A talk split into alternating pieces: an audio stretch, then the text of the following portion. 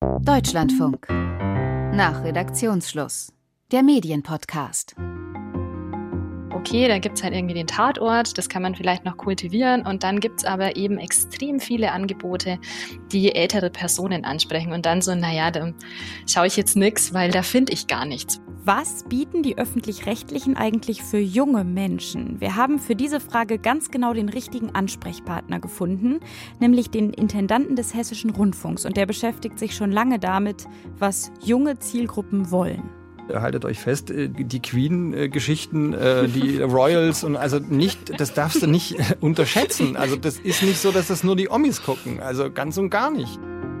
Ich bin Annika Schneider, ich bin Medienjournalistin, ich bin 32 Jahre alt und wenn ich irgendwo hingehe, wo Gleichaltrige sind und dann sage, was ich arbeite, dann stoße ich immer wieder auf die gleiche Reaktion. Leute sagen erstmal toll, öffentlich-rechtliche finde ich super. Und dann frage ich nach, und was nutzt du so an öffentlich-rechtlichen? Und dann kommt meistens gar nicht so viel zurück.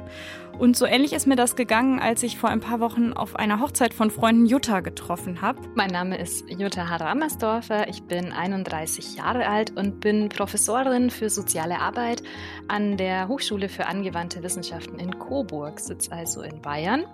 Und mein Schwerpunkt ist dort die Kinder- und Jugendhilfe. Und sie hat mir gesagt, dass sie die öffentlich-rechtlichen total wichtig findet, dass sie den Rundfunkbeitrag auch gerne zahlt, dass sie sich als Zielgruppe selbst aber kaum angesprochen fühlt. Und genau deswegen habe ich dich, Jutta, heute hier in den Podcast eingeladen, um dich zu fragen, wie passt das für dich zusammen? Ich finde tatsächlich, dass die öffentlich-rechtlichen eine unglaublich wichtige Funktion haben. Sie sind einfach ein Teil für Demokratiebildung und deswegen finde ich auch diese marktunabhängige Finanzierung so wichtig. Da haben wir ja auch bei unserer Diskussion darüber gesprochen, dass ich eben gern meinen Rundfunkbeitrag dafür zahle.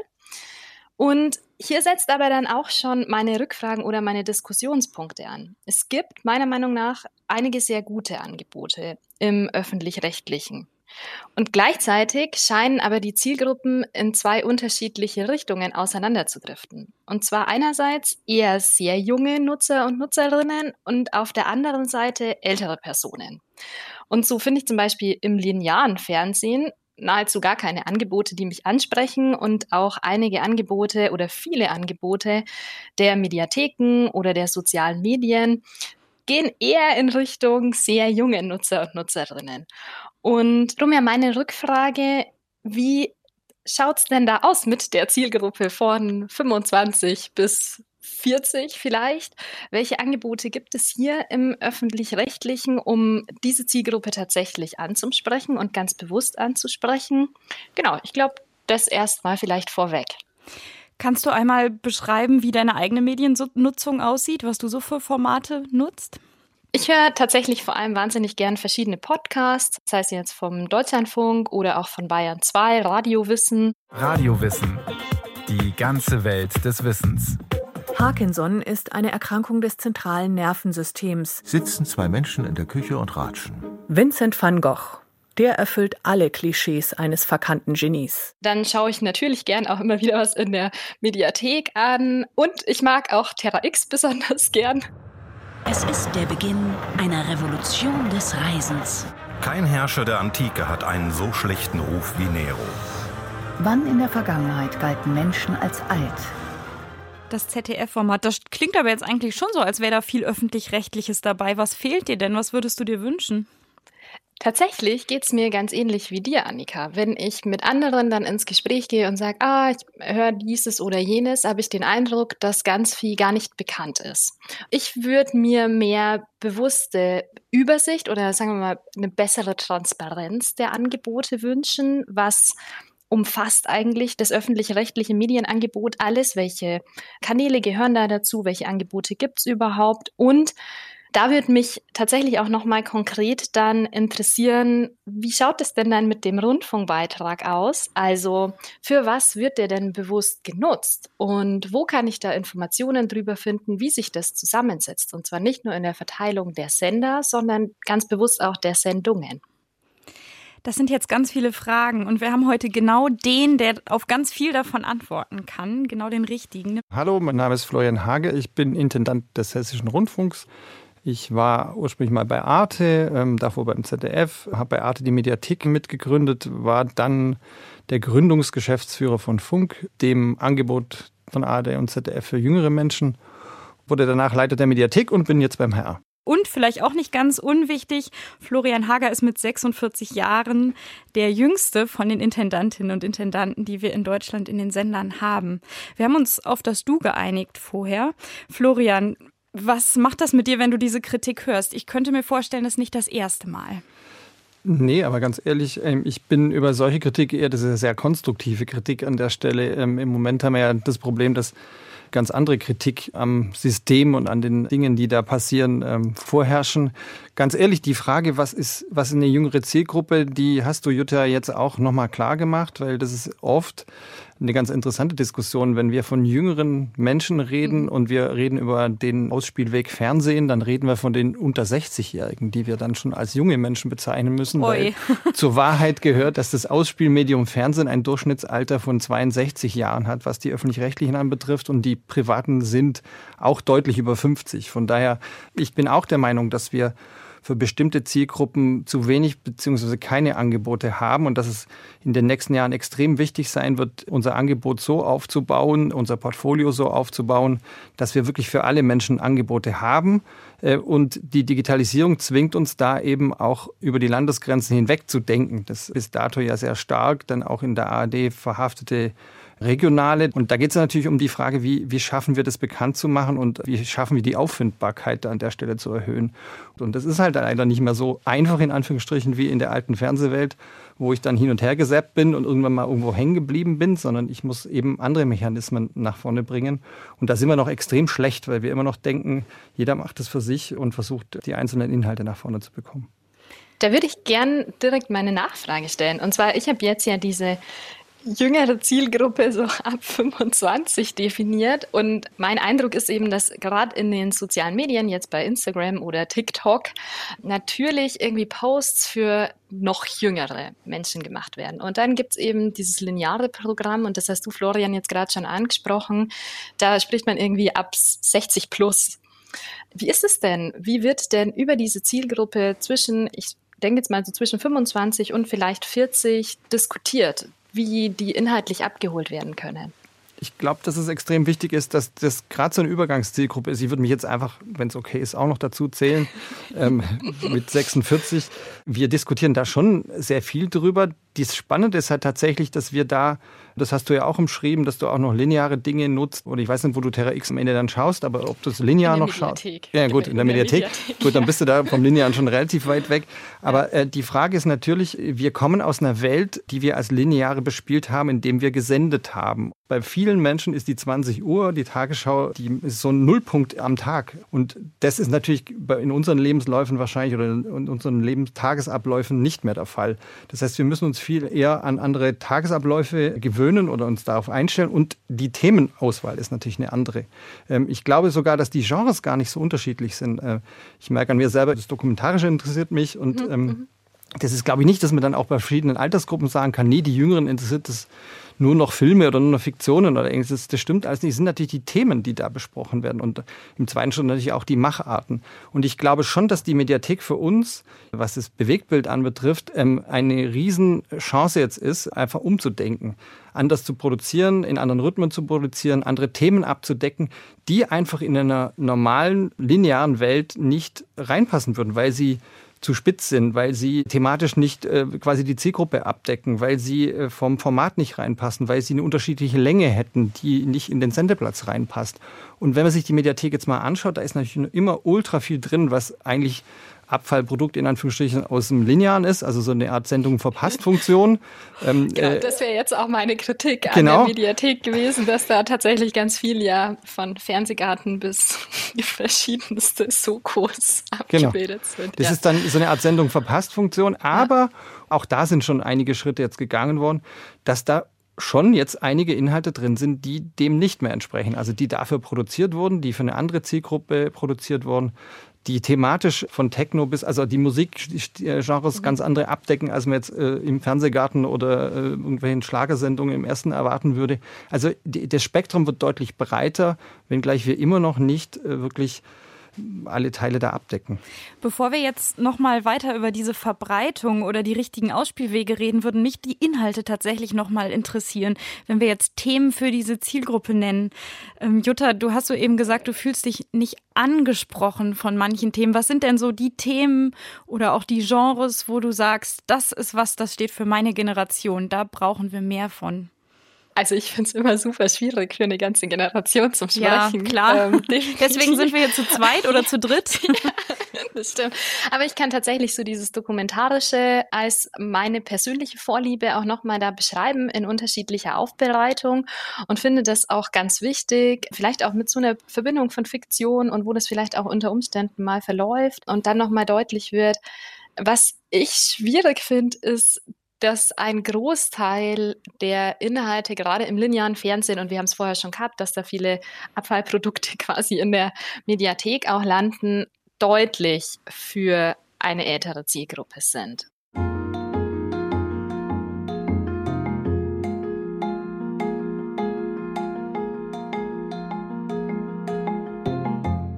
Ich meine, man muss da vielleicht auch nochmal die Genres auseinandersortieren. Ne? Wir haben die mhm. Unterhaltung, da würde ich sagen, da sind wirklich einige interessante junge Serien, auch sehr divers und, und anders und, und schneller und kürzer in letzter Zeit entstanden. Dann haben wir sowas wie das ZDF-Magazin Royal, das wird immer genannt. Wenn ich frage, das kennen noch die meisten. Entspannt euch mal, Europa erlebt ja nicht die schlimmste Dürre seit 100 Jahren. Europa erlebt schlimmste Dürre seit 500 Jahren. Ach, seit 500 Jahren? Hey, da hat das ZDF-Magazin Royal ja direkt wieder ein richtiges gute Laune-Thema zum Beginn der Staffel. Genau, der Kampf ums Wasser. Ja, oder die Karaoke-Show, die im, in der AD da ist. Genau, um jetzt Extra auch vom drei. ZDF nochmal wegzukommen, genau. genau. Extra drei, alles was mhm. mit Satire zu tun hat. Aber jetzt muss ich dich trotzdem nochmal fragen, Florian das sind ja alles überhaupt keine neuen Themen. Und wenn es wirklich so ist, dass so eine ganze Zielgruppe in der Mitte bis jetzt noch nicht genug auf dem Schirm ist, das ist ja alles was, wo seit Jahren dran gearbeitet wird.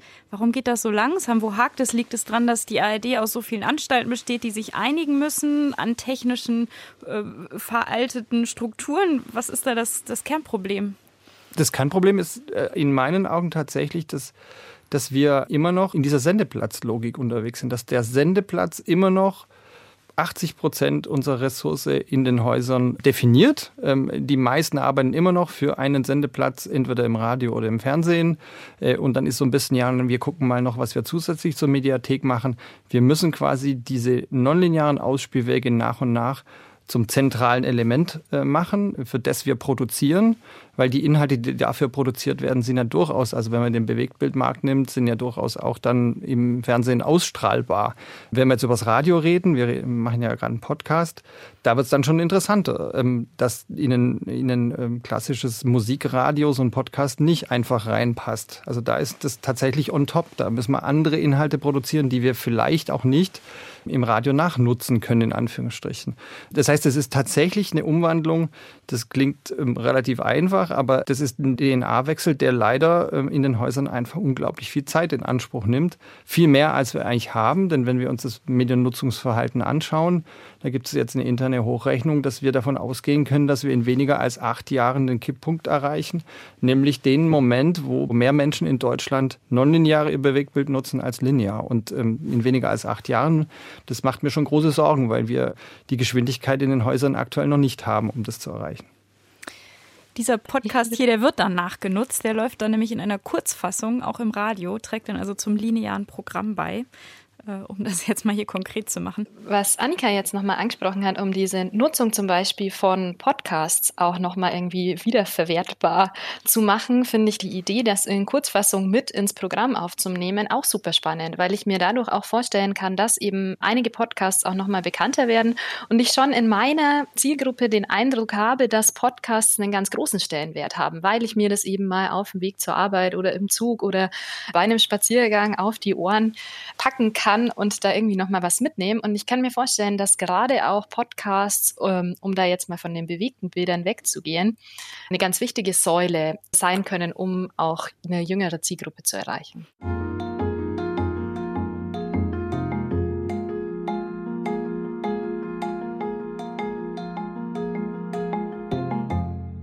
Wir haben ja jetzt so ein bisschen das, das Thema Auffindbarkeit. Die Mediatheken wird gerade dauernd erwähnt. Jutta, wie wäre denn für dich ein Traumangebot von den öffentlich-rechtlichen, wo du sagst, da sehe ich, was ich für meinen Rundfunkbeitrag kriege, da finde ich das, was ich suche, jetzt auf das Technische gesehen oder auf die Portale, die Mediatheken?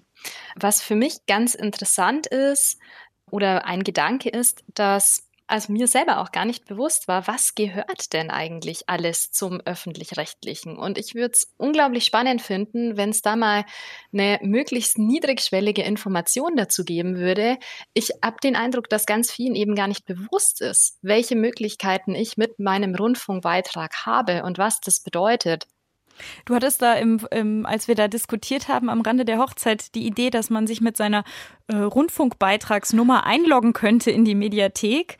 Einfach nur, um genau, klar ja. ich zahle und dafür kriege ich jetzt das und das hier.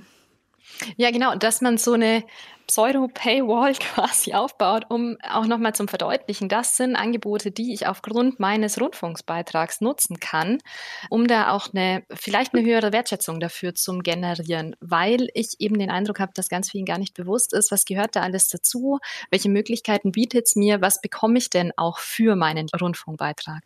Das ist absolut eine spannende Idee. Ähm, tatsächlich ist es ein Teil sicher auch unseres Problems, dass wir lange geglaubt haben, dass alle schon wissen, dass es uns gibt, wofür es uns gibt und auch historisch. Das Ganze hat ja auch eine sehr historische Komponente, warum das System so ist, wie es ist. Aber da nochmal in das umzudrehen und zu sagen, ja, ähm, ihr bezahlt und dafür bekommt ihr auch folgende Dinge, das ist ja eine aktivere Kommunikation, die ich viel interessanter fände, auch eine positive Kommunikation, weil tatsächlich wir, also an vielen Stellen müssen wir uns auch nicht verstecken. Und für diesen Rundfunkbeitrag gibt es echt viel, wenn man das alles zusammenzählt. Äh, die Frage ist nur, an welcher Stelle erreichst du die Menschen dann ganz konkret? Also wo sind die Kontaktpunkte? Weil mit so einer Kampagne rauszugehen, dann bist du auch relativ schnell wieder in so einer du postulierst Dinge, du musst ja die Leute wirklich erreichen, dass die wirklichen Inhalt auch haben, den, den sie interessant finden.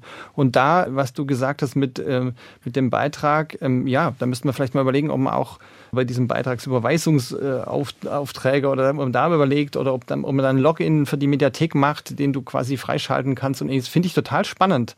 Der Punkt, den wir aber auch leisten müssten, wären dann natürlich diese Angebote auch miteinander zu vernetzen. Da bin ich wieder bei dem Punkt vorher. Absolut, ähm, ja. Äh, dass es wirklich möglich ist, dann auch in einer digitalen Nutzung von einem Angebot auch quasi ohne, ohne Medienbruch äh, hin und her zu kommen. Wir haben da jetzt ganz langsam angefangen, dass zumindest die Suchmaschinen zwischen ARD und ZDF-Mediathek zum Beispiel verbunden sind. Das heißt, wenn ich in der ARD-Mediathek etwas suche, also in dieser Suchfunktion, und weiß nicht, dass es vom ZDF ist, dann ist nicht so nach dem Motto, finde ich nicht, gibt's nicht, sondern äh, dann steht dran, ja, kannst du hier finden, ist aber die ZDF-Mediathek und du kannst dann direkt rübergehen. So eine Super-Mediathek wäre das dann quer über alle Sender weg mit allen Inhalten. Das ist ja auch schon eine Diskussion gewesen, der Super-Mediathek hört sich mal gleich so groß. Nein, es, ich glaube, es, es gibt ja ähm, Vernetzungsmöglichkeiten jeglicher Art. Also dass du nicht jetzt auf der grünen Wiese eine wahnsinnige Mediathek hinzimmern musst, die dann wieder ewig dauert und ähm, die auch teuer ist, sondern dass du einfach ähm, die, die Vernetzung nutzt, äh, Verweise, ähm, auch Hinweise, dass du am Ende von einem Podcast auf einen anderen hinweist, alles, was völlig normal ist,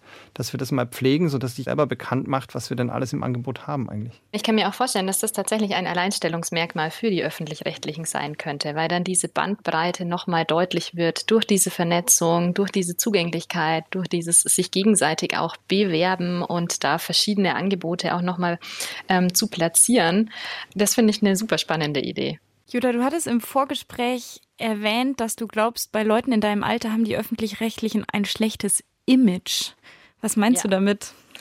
Wenn ich mit Personen ins Gespräch gehe in meiner Altersgruppe und wir irgendwie über öffentlich-rechtliche und Rundfunkbeiträge und so weiter spreche, dann ist das in letzter Zeit natürlich vor allem immer nur dann entstanden, wenn es um irgendwelche Skandale ging oder wenn es um lineare Angebote geht.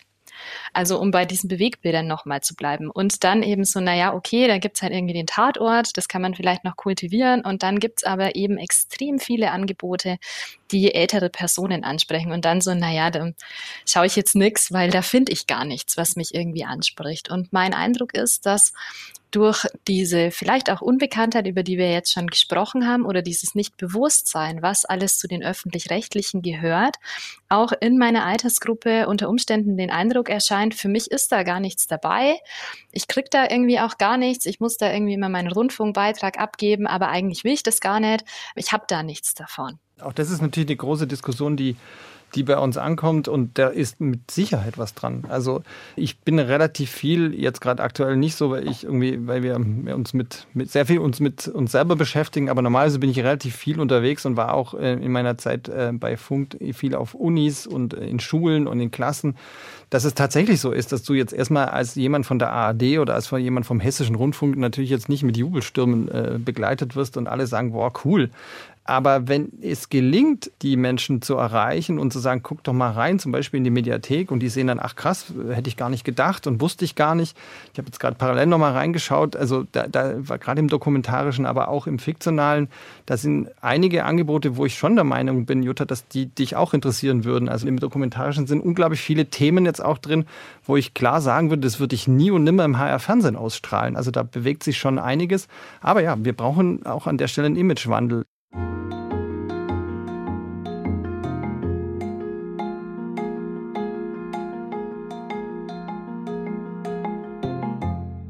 Ich habe das nochmal nachgeguckt für den Podcast.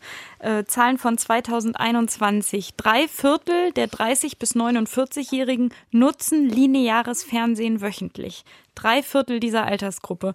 Da kommt es mir fast ein bisschen vorschnell vor, dass wir jetzt ganz viel über Mediatheken reden und so sagen, naja, fürs lineare Programm ist die Zielgruppe eh nicht mehr zu haben. Ich komme nochmal auf Böhmermann zurück, der dann Freitagabends zu einer sehr guten Sendezeit ins ZDF gehoben wurde. Müsste sowas nicht vielleicht auch nochmal öfter passieren, um einfach den Sachen, die in den Mediatheken dann drin sind, einen anderen Stellenwert zu geben und diese Dokus nicht immer irgendwie zu super späten Sendeplätzen zu verstecken? Ja, äh, das ist sicher ein, ein Punkt, den wir auch machen, äh, den wir auch ähm, im Hessischen Rundfunk auch machen. Aber du darfst bei der ganzen Geschichte nicht auch die Veränderung auch in der Mediennutzung dann ähm, äh, da auch da drauf zu schauen. Wir müssen faktisch damit umgehen, dass sich wirklich von Jahr zu Jahr die Menschen, die äh, sich dem Linearen abwenden und ins Nonlineare gehen, halt ähm, rasant entwickelt.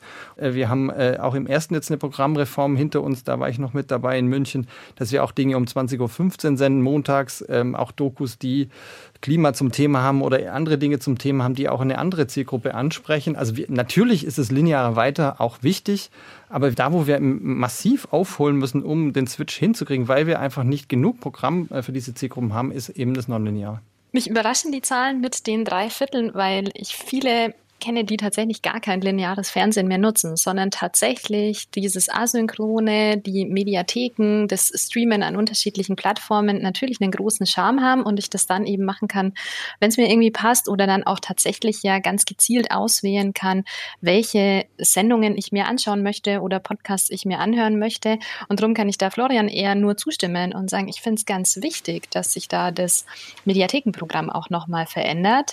Man darf natürlich jetzt nicht das lineare Programm morgen abschalten. Aber ich sehe da tatsächlich den Trend in Richtung asynchrones Nutzen. Und es gibt natürlich immer noch, was Linear immer noch wahnsinnig gut funktioniert, äh, mich selber teilweise überrascht. Und dann stimmt's, äh, da auch wieder jüngere Menschen, von denen ich es gar nicht glauben würde, sind natürlich ähm, die Live-Events. Klar, Sport, Fußball ist eh klar, das dürfte bekannt sein, aber auch Sport wie Biathlon zum Beispiel hätte ich auch nie gedacht. Das erreicht genau diese mittlere Zielgruppe auch in großen Teilen. Und dann, haltet euch fest, äh, die, die, die Queen-Geschichten, äh, die Royals und also nicht, das darfst du nicht unterschätzen. Also das ist nicht so, dass das nur die Omis gucken. Also ganz und gar nicht. Also es gibt tatsächlich natürlich immer noch diese, vor allem dann an Live-Events gekoppelten Dinge, die unglaublich gut noch linear funktionieren, die wir natürlich auch immer weitermachen wollen. Aber auch der Hinweis da, ich glaube, Pro7 äh, ist inzwischen auch fast 50 im Durchschnittsalter, aber das müssen wir nochmal überprüfen. Wir haben das nachgeprüft. Tatsächlich ist ProSieben der einzige Sender mit einem Publikum, das unter 50 ist im Altersdurchschnitt, nämlich im Schnitt 44 Jahre.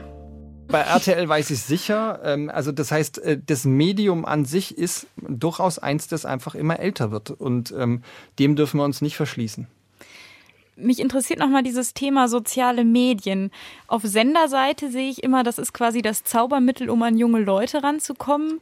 Und du, Jutta, hast es jetzt so ein bisschen abgetan, so TikTok, Instagram, das ist irgendwie nicht das, was dich erreicht. Liegt es an den Medien, dass dich das nicht so erreicht? Oder ist das, liegt es an den Inhalten, die da gerade angeboten werden?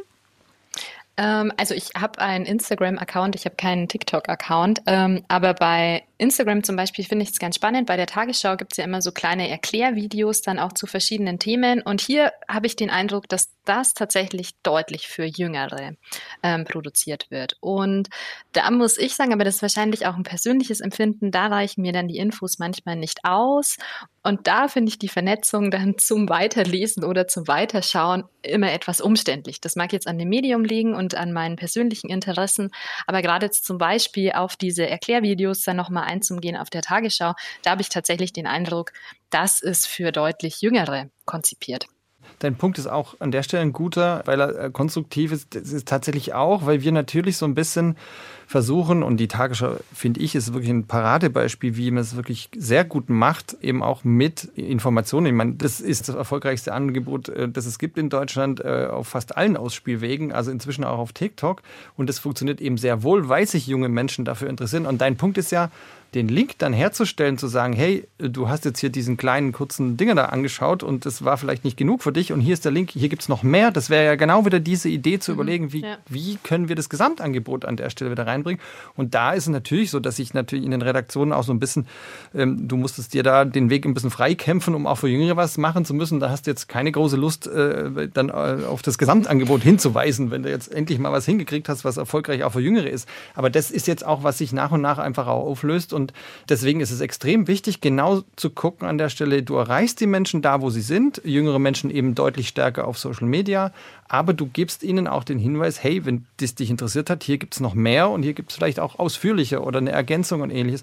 Und das meinte ich, genau das ist das, was ich mit Vernetzung meine und das ist völlig normal im Digitalen, im Linearen geht es so nicht und im Linearen hast du immer die Logik, ich muss für meinen Sendeplatz kämpfen und der links und rechts, der soll möglichst wenig von mir kriegen äh, und die anderen Sender schon gleich gar nicht und äh, da verstehen wir uns noch nicht als Gemeinschaft und eben vernetzen uns viel zu wenig an der Stelle. Aber das heißt, um diese Vernetzung zu erreichen, wenn ich dich jetzt richtig verstanden habe, Florian, da bräuchte es schon tatsächlich auch nochmal einen Strukturwandel in den öffentlich-rechtlichen? gar nicht so stark, sondern eher ein, ein wie soll ich sagen, ein, ein Kult Kulturwandel vielleicht. Ja. ähm, wir sind jetzt ja gerade beim Deutschlandfunk. Der Deutschlandfunk ist ja, das ist ja unser Angebot quasi der öffentlich-rechtlichen im, äh, im Audiobereich für ganz Deutschland. Der Deutschlandfunk ist, sind die einzigen, die wirklich deutschlandweit Radio machen dürfen. Das dürfen alle anderen nicht. Und auch die Angebote sind jetzt nicht komplett äh, quasi einfach erreichbar vom HR äh, oder andersrum auch nicht. Die HR-Angebote sind jetzt auch nicht über den Deutschlandfunk so leicht zu erreichen. Also es ist einfach, ich glaube, wir müssen da, das ist ein sehr großer Kulturwandel, dass wir uns da gegenseitig wirklich als Möglichkeit der Vernetzung auch wahrnehmen, um dann auch die Vielfalt irgendwie darzustellen, die sehr wohl im System ist, auch wenn du sie nicht an der einzelnen Stelle vielleicht manchmal findest und äh, dafür werden wir ja kritisiert. Aber wenn du das ganze System dir anschauen könntest oder den Zugang hättest, würdest du auch die Vielfalt der Meinungen an der Stelle sehen.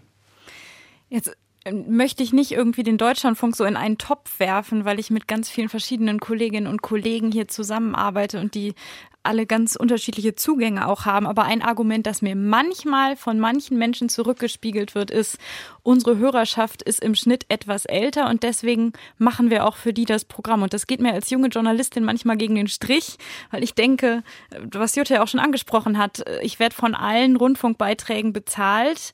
Ähm, dann möchte ich jetzt auch, auch im linearen Programm vielleicht auch Jüngere ansprechen. Aber das ist natürlich total schwierig. Das ist dieser Kulturwandel. Klar, es gibt ganz tolle Podcasts. Ich würde sagen, der Tag, das ist was, der ganz viele junge Leute hier bei uns erreicht. Absolut. Aber das ist jetzt von Macherseite gesprochen auch gar nicht so einfach, diesen Switch hinzukriegen.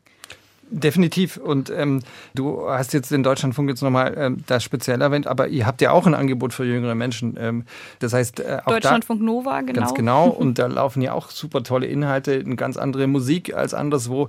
Aber wie gesagt, wir sind immer noch in der Kanallogik. Also wenn ich jetzt mal versuche zu strukturieren, wir kommen aus einer Sendeplatzlogik, wo jeder für seinen Sendeplatz gekämpft hat. Wir merken, okay, die Digitalisierung löst diese Sendeplätze auf. Was jetzt irgendwie an die Stelle tritt bei allen, ist so eine Kanallogik, so eine Ausspielwegslogik. Wir sind irgendwie der und der Kanal, wir sind YouTube, wir sind Instagram.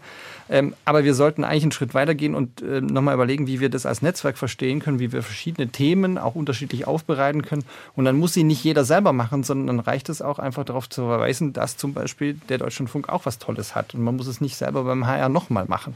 Und das meine ich mit dieser Vernetzung. Das würde gar nicht so die verschiedenen äh, redaktionellen Eigenständigkeiten oder Eigenheiten gar nicht so stark einschränken, glaube ich, wenn man sich besser miteinander vernetzt. Was ich an der Stelle auch noch ganz spannend finde, ist, was Annika angesprochen hat, dieses, ah, wir haben eher eine ältere Hörerschaft, was du da an manchen Stellen irgendwie zurückgespielt kriegst und deswegen müssen wir da vielleicht Programm für Ältere machen oder eben im linearen Fernsehen. Es gibt irgendwie eine ältere Zuschauerschaft, deswegen müssen wir da eher Programm für Ältere machen. Ich finde, also es gibt, Florian, du hast gerade auch nochmal angesprochen, so einen strukturellen Wandel wo es nicht mehr um diese Sendeplätze gibt. Und ich finde es vor allem aber auch ganz schwierig, wenn ich nur den Fokus oder verstärkt nur den Fokus auf ältere Zielgruppen lege. Weil dann sind wir wieder bei diesem Imageproblem. Die öffentlich-rechtlichen haben so eine wichtige Funktion und so einen wichtigen Status, wenn es um Demokratiebildung, wenn es um unabhängige Meinungsbildung und so weiter geht. Und das zum Verspielen, zum sagen, wir machen vor allem ein Programm für Ältere. Naja, junge muss ich ja vielleicht aber auch abholen, damit die später auch wieder meine ältere Hörerschaft werden. Ähm, ich, also ich stimme dem natürlich komplett zu und deswegen gilt es, das aktuell auch ein bisschen über zu betonen, dass wir mehr Angebote für Jünger bauen. Aber das soll nicht heißen, dass wir nicht auch für Ältere, also wir haben auch den Auftrag Absolut, für Ältere ja, Inhalte zu machen. Ja. Und der Punkt ist ja nur, dass wir nicht nur gefühlt, sondern auch von den Ressourcen, die wir haben, einfach den Erfolg, den wir aktuell haben, deutlich bei älteren Menschen haben. Und natürlich richtet sich dann auch ein Medium nach dem Erfolg. Du musst ja auch immer begründen, was du da tust. Und das äh, musst du natürlich auch mit einem gewissen Erfolgspotenzial begründen. Und wir haben uns dann an vielen Stellen Stellen auch vielleicht ein bisschen eingenistet oder das bequem gemacht, weil wir der Meinung waren, wir senden für eine Öffentlichkeit. Diese Öffentlichkeit, die gibt es in der Form, hat es wahrscheinlich nie wirklich gegeben, aber sie so, so, ähm, so ähm, heterogen, wie sie jetzt immer mehr wird, äh, so war sie vielleicht früher nicht. Äh, und haben uns einfach dann so ein bisschen eingerichtet und haben ja auch, äh, wenn man die äh, Fernsehquoten annimmt und nur auf die Quoten schaut und nicht auf die ähm, absoluten Zahlen, dann funktioniert es ja auch immer noch ganz gut. Weil dieser Kuchen, also die, die Quote ist ja quasi ein Teil des Kuchens, da steht ja nie dabei, wie groß der Kuchen ist. Dass der Kuchen jetzt, der Linearkuchen immer kleiner wird, ähm, kommunizierst du ja nicht, wenn du nur ähm, Quotenzahlen kommunizierst. Also ich finde es ganz spannend, auch nochmal da so auf diese Quoten hinzuweisen, weil ich kann mir vorstellen, dass da ganz viel Erfolg ähm, gewachsen ist durch diese Zielgruppe Ältere und so weiter. Aber ist es nicht auch ein großer Vorteil der öffentlich-rechtlichen, dass ich mich nicht nur an der Quote orientieren muss? Ist es auch und das tun wir auch an vielen Stellen. Das ist auch in der Diskussion, fällt es so ein bisschen hinten runter. Ähm, äh, wenn man sich anschaut, was wir auch in anderen Bereichen machen, wenn man jetzt mal nicht die große Samstagabendshow nimmt oder ähnliches, ähm, dann investieren wir sehr, sehr viel äh, Ressource auch an Stellen, wo wir gar nicht auf die Quote gucken. Aber das stimmt, ähm, wir müssen uns von dieser Quotenfixierung an der Stelle lösen. Was aber zur Wahrheit gehört, ist eben auch, dass eine Samstagabendshow oder ein Tatort am Sonntagabend zu einem Zeitpunkt immer noch deutlich mehr Menschen erreicht, als wir teilweise mit großen Serien in der Mediathek über mehrere Wochen nicht erreichen.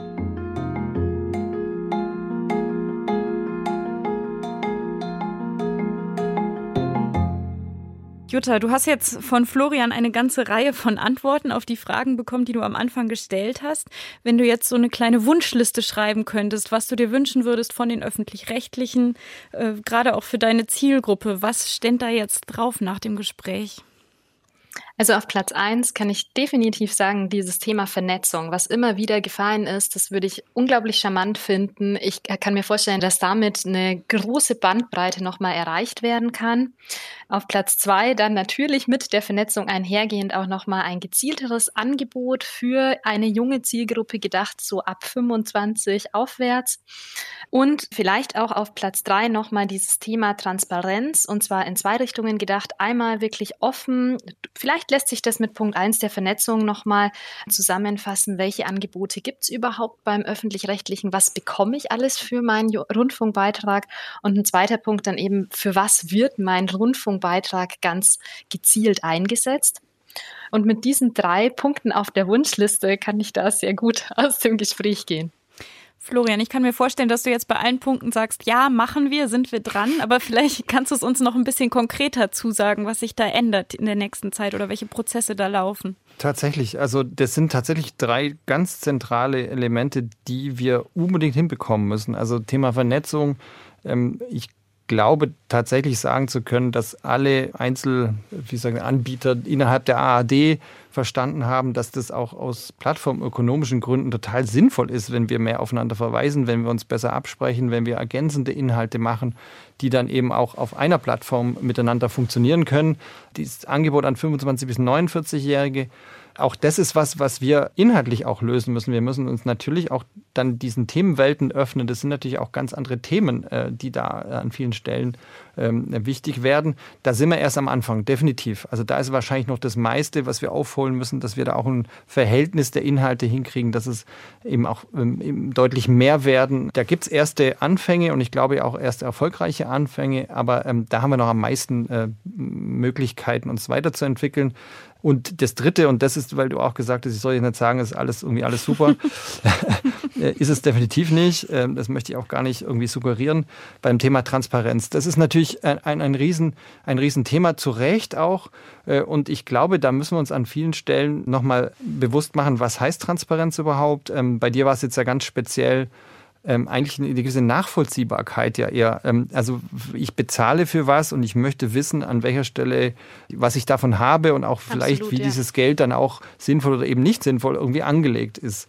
Menschen bezahlen für etwas und ähm, sie möchten wissen, was sie dafür kriegen, dass wir das gut in eine Kommunikationskette kriegen, die auch nachvollziehbar ist und auch einfach dann irgendwie lesbar ist und man sich das nicht irgendwie zusammensuchen muss. Und ähm, ich glaube, das ist extrem wichtig. Was ich so mitnehme aus der Diskussion, das ist, wie wichtig das ist zu differenzieren, was junge Zielgruppen sind. Das ist mir gerade nochmal sehr deutlich geworden in der Debatte, dass auf Senderseite oft irgendwie gesagt wird, die Jungen, die Jungen, die Jungen. Und jetzt ist im Gespräch schon am Anfang irgendwie rausgekommen, das sind dann alle unter 50 und ja, wie groß sich da die Mediennutzung unterscheidet zwischen den einzelnen Altersgruppen, das haben wir jetzt hier besprochen.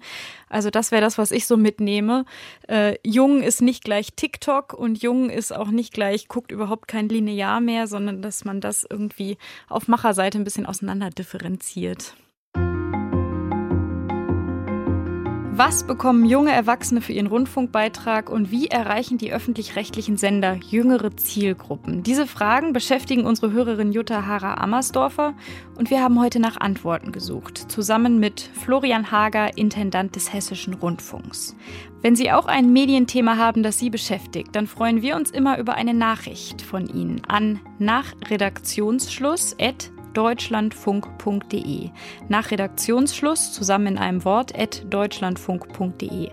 Und wenn Sie Ihre Telefonnummer gleich mitschicken, dann können wir uns bei Ihnen auch zurückmelden. Eine brandneue Podcast-Folge gibt es für Sie dann nächsten Freitag wieder hier. Ich bin Annika Schneider aus der Deutschlandfunk Medienredaktion. Machen Sie es gut.